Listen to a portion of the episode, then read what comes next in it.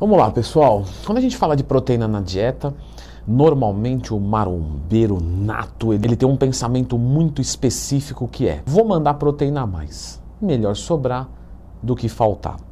Será que isso é verdade? Será que proteína a mais não faz mal? Será que não prejudica de, é, algum processo? Olha só que coisa. Então já clica no gostei, se inscreva aqui no canal, porque é o seguinte: fica tranquilo se você pensa assim. Isso só te dá o credenciamento da Federação Marombástica Brasileira. É normal o pessoal pensar dessa maneira: quanto mais proteína, melhor. Ou, eu sei que quanto mais não é melhor, eu sei. Só que se eu for errar, erra para mais. Porque é o corpo que se vire lá, ele que, que vê o que faz, não é? Então tá, vamos destruir essa ideia minuto após minuto, para você me odiar até o final desse vídeo. Mas é pro bem, tá, gente? Não é para sacanagem, não. Bom, na minha assessoria esportiva, os meus alunos, eu passo a quantidade de macronutrientes diários. E é bastante comum eles falam assim, poxa, mas não é pouca proteína? Aí você fala, não, mas o teu percentual de gordura está mais ou menos X ou Y, e sei lá, tem de 1,6 a 2 gramas quilo de proteína na dieta, então tá certo. Não, mas é que eu estava comendo bem mais. Aí a minha resposta é, então não é que agora está pouco, é que antes estava excessivo e agora está normal. Né? Mas eu entendo o que ele quer dizer, que parece muito pouco. A quantidade de proteína para cada um eu já vou falar daqui a pouco. Mas a proteína a gente tem que lembrar que ela é tijolo, ela não é pedreiro.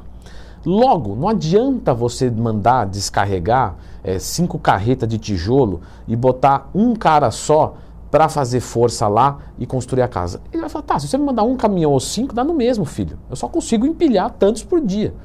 Então é mais ou menos a mesma coisa, fazendo uma analogia aqui, pegando pela mão. Você não adianta mandar mais proteína do que a sua síntese proteica aproveita. É irrelevante. Aí a pergunta é, então eu vou mandar mais e deixa sobrar. Galera, não é uma boa ideia. O excesso de proteína, ele faz mal para o nosso organismo. Os níveis de ureia estão diretamente relacionados com o seu consumo de proteína. Uma dieta que vai jogar proteína muito lá para cima, a ureia também tende a subir muito. E isso não é interessante para o nosso organismo. Quando você fala de jogar uma proteína para cima, você não tem maior efeito anabólico, porque pela própria ureia, como você pode ver que está subindo, ela não está sendo aproveitada. Aí você vai dizer, tudo bem, mas tem uma pesquisa falando de 4,4 grama quilo de proteína que causou efeitos maravilhosos e tal. Galera, pesquisa ruim. Não é um bom estudo esse. Eu sei. O começo da nossa jornada né, de pesquisa é, ah, eu confio em blogs e, canais do YouTube, para não dizer que eu só ataco os outros que não, canais de YouTube podem não ser confiáveis, porque eu posso ligar a câmera e falar qualquer coisa para vocês. Eu posso vir aqui e falar uma mentira e se você estuda só por mim, você vai cair nessa mentira. Eu não vou fazer isso, porque eu tenho alguns jaules é, de moral e ética dentro de mim. Mas poderia acontecer. Depois, vocês passam a procurar o quê? Estudos. Então vamos para estudo, vamos para isso e fica encantado, maravilhado. Só que você não olha com olhar crítico os estudos. E os estudos também podem ser tendenciosos. Quem financiou esse estudo? Quem será o grupo que será é, beneficiado? Será que é o mesmo que financiou o estudo? Então você começa a entender que você tem que desconfiar de tudo. Ah, é desgastante viver assim, Leandro. Não me diga. Faz 10 anos que eu vivo desconfiando das coisas, estudando. E é um saco, mas a gente tem que fazer isso, porque senão a gente não aproveita. Se você olhar direito nesse estudo, você vai ver que as pessoas tiveram resultados positivos com 4,4 grama quilo de proteína. Mas isso aí é óbvio. Isso é óbvio. Se eu pegar qualquer pessoa e der 4.4, agora, se eu colocar 2.0 de proteína e avaliar os resultados, é aí que vem a novidade. É nesse ponto que o estudo não faz um, um confrontamento justo.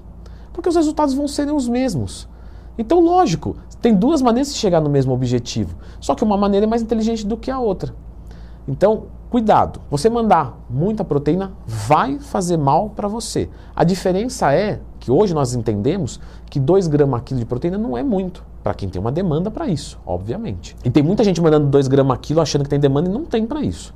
Então, você não vai ter nenhum problema de saúde. Agora, quando você fala de mandar uma proteína mais alta e se sobrar tudo bem, você oferece sua saúde a risco. E segundo, pensa aqui comigo. É, é, é, mais ou menos chato, mas dá para entender. Você tem o ciclo de Krebs. O ciclo de Krebs, ele é é, se puder colocar uma foto aqui, editor lindão, barbudo lindão, coloca uma foto aqui. Ele está diretamente ligado ao processo de queima de gordura. No momento do ciclo de Krebs, você vai ter o oxalacetato. Esse oxalacetato, você está vendo que ele está né, fechando o círculo? Se você não tem oxalacetato, a sua potência de queima de gordura que passa por esse processo bioquímico é diminuído.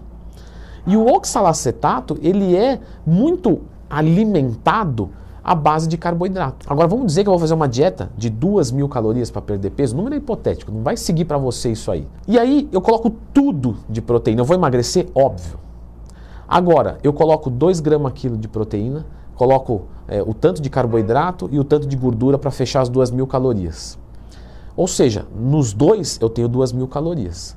Só que na segunda dieta, que eu tenho a presença de carboidrato, com a presença, vou reforçar, de carboidrato, você vai queimar mais gordura. Por esse processo bioquímico só, Leandro? Não. Esse é um dos fatores. Quando você tem mais carboidrato na sua dieta, você treina mais pesado. Quando você treina mais pesado, você consegue manter ou aumentar, dependendo do estágio que você se encontra, mais a massa muscular você vai conseguir gerar um EPOC, que é uma superutilização de oxigênio pós-exercício físico, maior, porque você treinou mais pesado. Um indivíduo que está com zero carbo não treina pesado. Leandrão, eu vou me entupir de efedrina, T3 e T4, já diria Galvão Bueno, haja coração. Porque para que, que você vai fazer uma imbecilidade dessa se você pode simplesmente colocar carboidrato na sua dieta que vai tornar ela mais gostosa, vai fazer você treinar mais pesado, ter mais disposição e evitar os estimulantes que depois, quando você descontinuar, podem gerar um efeito rebote. Percebe? É fácil zerar o carbo e se entupir de sacetogênico ou anorexígenos. Só que isso não é inteligente. Isso vai gerar rebote lá na frente, vai ser totalmente desgastante. Vou me entupir de venvance. Tá. Cada um estraga a sua vida como quer, não é?